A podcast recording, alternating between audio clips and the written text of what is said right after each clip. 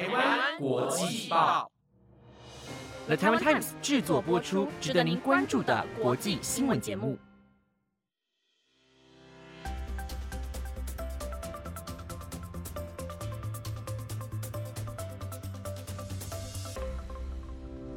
欢迎收听台湾国际报，我是伟安，马上带你来关心今天十一月六号的国际新闻重点。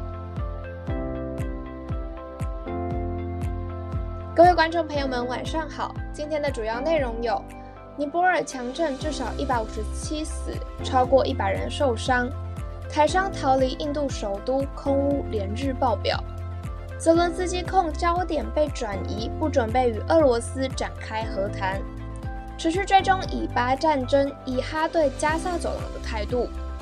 美国塞浦路斯提出开辟海上人道援助，正与联合国商讨中。如果你对今天的新闻感兴趣的话，就继续听下去吧。首先带您关心于十一月四号上午两点零二分发生在喜马拉雅山脉地区国家的尼泊尔，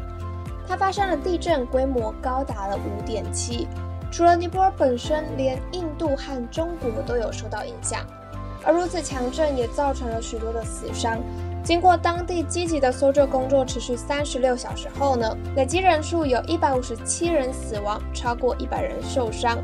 是尼泊尔近八年死伤最惨重的地震。而根据法新社的报道，许多幸存者只能露宿街头度过漫漫长夜，他们原本住的泥屋都沦为破瓦颓垣，不复存在。而当地官员也指出，他们正试图向受地震影响的民众供应救援物资。接着带您看到东南亚地区，印度首都德里周遭省份的农民为了赶下一个耕作期，都会焚烧稻杆，而飘来的烟雾导致德里的空气品质急速恶化。另一方面，街友也因为天寒而开始焚烧木柴取暖，民众为了迎接节庆燃放爆竹等等，都使空污的情况雪上加霜。而根据印度的空污指数表，四百零一到五百是严重的程度。印度德里已经连续多日超过五百，达到爆表的污染程度。于十一月四号时，更是一度突破了七百，迫使德里政府延长学校停课至十一月十号。另外，根据一位到印度德里工作的台商分享，高速公路上的照片可以看到，眼前是一片灰蒙，几乎完全看不到前方的路。他还表示，就连部分德里居民也会利用周末离开德里，让肺部喘息。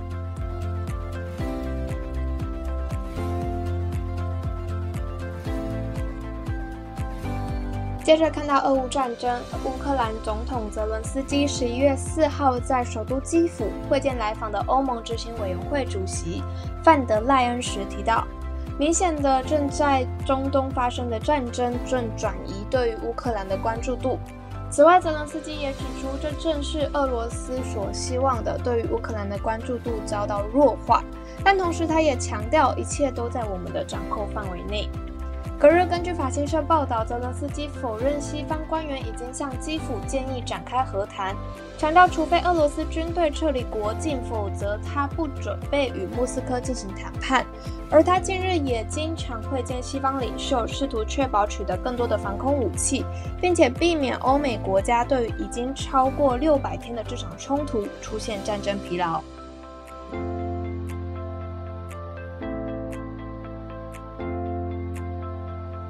另一方面，看到以哈战争也是相当焦灼。结合路透社、法新社十一月五号的综合报道，可以看到双方的态度都相当的强硬与坚持。尽管世界对于要求加萨停战的呼声与日俱增，以色列总理尼坦雅胡仍表示拒绝停战，并且强调且重申的说，如果人质没有返回，就不会停火，应该把这个字从字典中彻底删除。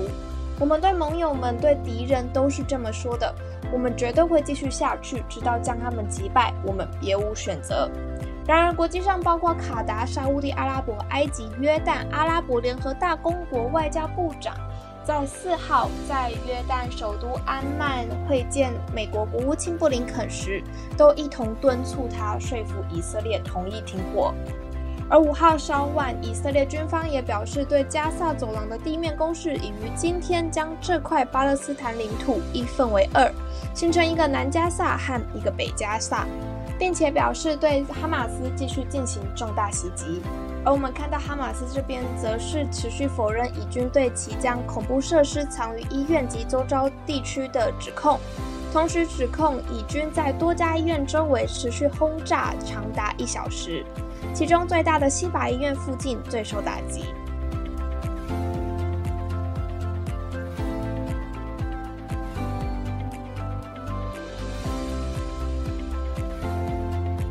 最后看到一条由联合国掌管的海上人道援助道路即将开辟。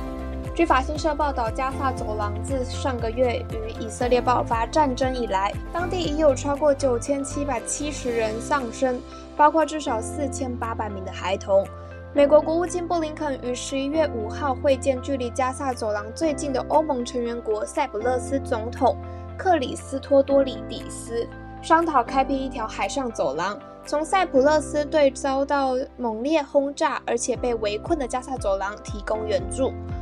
塞浦路斯总统表示，目前法国、欧盟执行委员会和以色列都支持海上走廊的开辟，并解释他们正在商讨细节，因为轮船无法靠近加萨周边海域。而加萨战争爆发后，塞浦路斯也成为外籍人士离开以色列的转运中心。以上就是今天的新闻内容，刚刚度过其中周而已。大家期中考考得怎么样呢？现在正值毕至缠身的我，反而是期中周比较轻松呢。欢迎在 IG 官网或者是 Apple Podcast 底下留言，和我分享你的期中周是怎么度过的哟。我是薇安，我们下期再见。